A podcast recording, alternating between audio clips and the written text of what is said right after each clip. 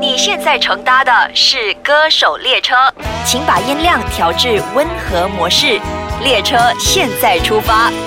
好嗱，今日 Nicholas 咧喺香港咧，咁遇到另一位呢位歌手咧，佢都係一個演員嚟嘅。我特別要多謝誒、呃、馬來西亞佢啲粉絲們咧，係非常之踴躍地，每次佢推專輯嘅時候咧，佢哋都會買張專輯咧，呃誒出出嚟電台係咩咁上一張俾我 嘅。歡迎阿 Fred，hello， Hello，你好，你好，Nicholas，好開心喺香港可以見到你。有冇同所有 One FM 嘅聽眾朋友打個招呼先？ Hello One FM 所有嘅聽眾，大家好，我係阿 Fred 鄭俊宏。咁二零一八年阿 Fred 有啲咩大鑊先？誒一八年就希望繼續做好音樂啦，係嘛、咁啊就會誒出專輯啦，係咁睇下有冇機會可以拍翻劇啦。哦係，OK 啦。其實因為咧，你之前係一位參加新手歌唱大賽好㗎啦嘛耐咯我我好自己多睇翻啲年資前料之後咧，咯我就覺哇，真係嘅喎，新手歌唱大賽嘅喎係。啊咁然之後就拍劇啦，係啦嗯拍完劇就誒參加呢一個星夢星夢啦，咁係啦樣又唱翻歌啦。喺呢十幾年裏邊嘅變化咧，對於阿 Fred 嚟講係一個點樣嘅轉變咧？我哦咁誒，咁就要真係由由二零零一 年。話當 年咁樣咧，話説當年話當年我十七歲。係咁就誒參加咗新秀啦，係係咁啊！之後就簽咗華星唱片公司，咁就真係一心諗住哇可以做歌手咁，但係點知佢就轉咗型啦，佢就結咗業，咁就好巧合地就入咗去訓練班啦，即係 TVB 訓練班，係咁啊真係誒、學誒、戲劇啊，誒、演戲啊，咁就由嗰度開始咯，咁但係。誒、一路都有誒、唱歌啊、夾 band 啊嗰啲嘅，咁我都細都估唔到，原來會有《星夢傳奇》呢、個呢、個節目，係咁就參加咗呢個節目，咁就呃係咯，而家又唱翻歌，又簽翻誒、簽到星夢誒、呃唱片公司咁咯。嗱，因為早前你話你參加新手歌唱大賽而加入最樂圈啦，咁樣係啊係啊咁其實你細細個嘅時候咧，係咪真係好中意唱歌？你係咪 dream of to be a singer 咁樣？即係我你即係老師叫我嚟寫我的志願嘅時候，你就係寫我想做歌手咁樣㗎。咁我又冇喎、誒細細個就真係好中意唱歌，係嗯好中意玩音樂。誒、發夢都成日都有夢見自己喺台上唱歌嘅。咁 OK 但係我的志願咧就誒唔係嘅。其實我初初係想做誒、社工嘅，寫啊，係啊， 係啊點解啊？因為我覺得因為誒、呃我喺誒、呃學校嗰陣。我就覺得我哋學校嗰啲 counselor 社工真係好有意義咯，即係 OK 幫到好多人啊！咁我都誒、呃讀書嗰陣，我都有參加去做誒、peer counselor 嘅，嗯咁、我又覺得誒呃好、快樂咯，做呢份工。但係之後你又想做消防員，啊係係啊，咁但哎 你係好多選擇係㗎，啊即係好多嘢想做㗎喎都。係。啊係啊，但係消防員有冇做過？即係即係話喺電視劇或者喺角色扮演當中有冇做過咧？咁樣好似冇喎，係冇嘅。好似冇。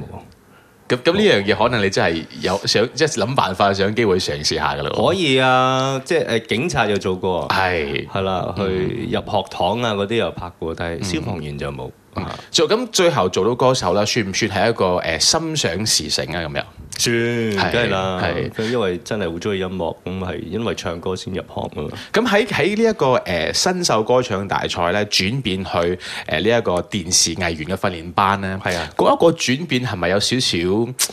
你都想嘅，定係你個你你真係諗揾緊一個機會？誒、如果誒、呃做電視藝員可以有機會唱歌，咁就好有嗰種心態冇嘅其實都。誒誒，初初係呢個心係態，就當誒誒，睇下可唔可以入到誒 TVB 先，然之後有冇機會再唱翻歌咯。即係初初係有呢個咁嘅諗法，但係之後就冇咯。嗯嗯，就慢慢誒演戲啦咁樣。係啦，咁啊真係哦想專心去去做演員啊，去去演戲啊。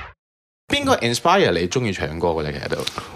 我諗啊，誒屋企人咯。係係點咯解咧？即係屋企人都唱歌嘅，屋企人唱啊歌，屋企人夾 band 啊，我舅父嗰啲唱歌嘅。哦咁、但係我就因為小學嗰陣都要參加合唱團，嗯咁就開始唱歌，同埋發覺自己誒識、發啲音啊、啲聲啊，覺得好得意，同埋好似好咦好好容易可以拿捏到嗰個 concept 咁樣，咁啊就有呢個興趣啊，你有成日天分唱歌啫唔係唔 係，你中意㗎？中意咁樣。咁你自己嘅偶像係邊個咧？哇好多，超多，係揀一個咧，一個啊，講講一個最愛 嘅，唱唱歌即係 number 啊張國榮哥哥，嗯佢有啲咩影響到你咧？咁樣佢不單止係誒、呃一個表演者，就影響到我好大啦。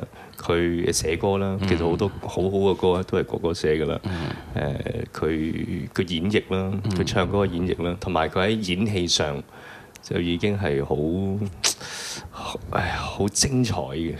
咁即係佢係不單止係一個音樂人，佢係成個係藝術家呢個 superstar。咁佢就真係影響我好深。咁你自己有冇睇過佢哋演唱會啊？冇啊或者有冇機會見過佢啊？咁冇樣啊，真係未有機會見過係。演唱會都係睇翻 DVD 啊 DVD 或者上網啊 OK 嗰啲。但係我記得我第一首識唱嘅廣東歌就係 Monica 啦。係係啊係，即係好細好細個好嗰時候細啊，個，好咁細樣個，我仲記得有個啊有個吉他仔嘅玩具嚟嘅。嗯咁我記得有一次好深刻嘅就係我喺個廳度，我就以為冇人喺度，係咁我就孭支吉他，咁喺度唱自己扮 Monica 扮張國榮啊咁樣係。 原來咧，成件事我舅母喺我後面睇晒嘅。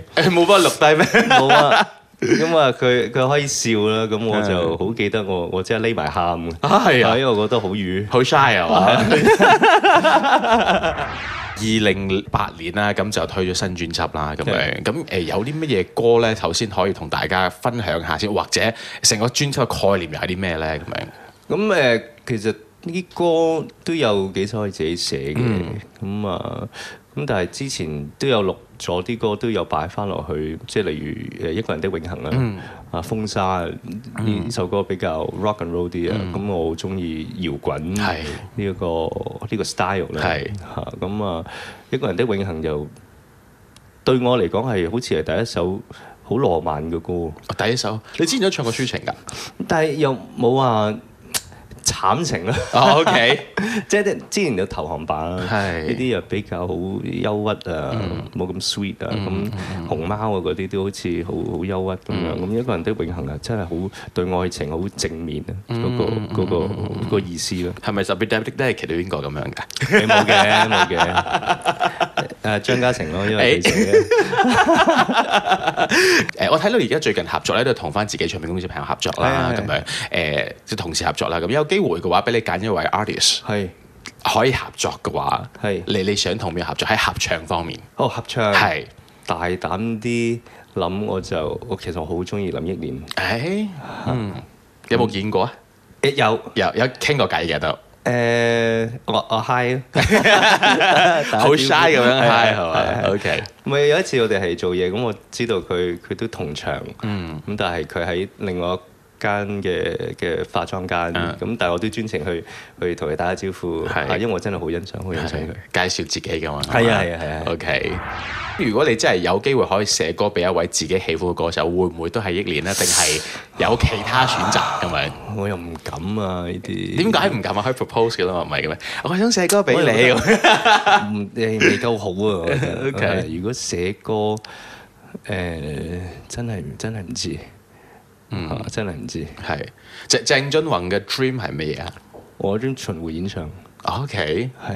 有冇有冇諗住話幾時希望可以做得到？有冇一個 timeline 嘅？其實都誒係 timeline 啊，希望即係真真正正嘅，希望五年啦 OK within 五年啦。啊但係嚟緊二零一八年都有向住呢個方向誒少少嘅啦，因為三月份都會去温哥華同埋 New York OK。有有個 show。哇哦，係啊，OK OK ！Baby step 咯， OK，咁不啊如即係順便去埋 Malaysia 啦我嘛都想 㗎，睇下有冇機會啦。一定有機會啦，係啊希望希望你可以到時可以見到你唱歌啦，係啊，都咁想樣。去 Malaysia、去去新加坡啊嗰啲你都哎即係好多，即係我哋成日咧都收到啲朋友啲 Facebook message 啊咁樣啦，誒快啲播多啲鄭中華嘅歌曲 啦，嗰啲咁嘅嘢，好好熱情嘅佢哋都，大家都係啊好好中意你你啲歌咯咁樣。哦，thank you，thank you，係啊，多謝咁樣。好有啲咩説話想同馬來西亞粉絲講先？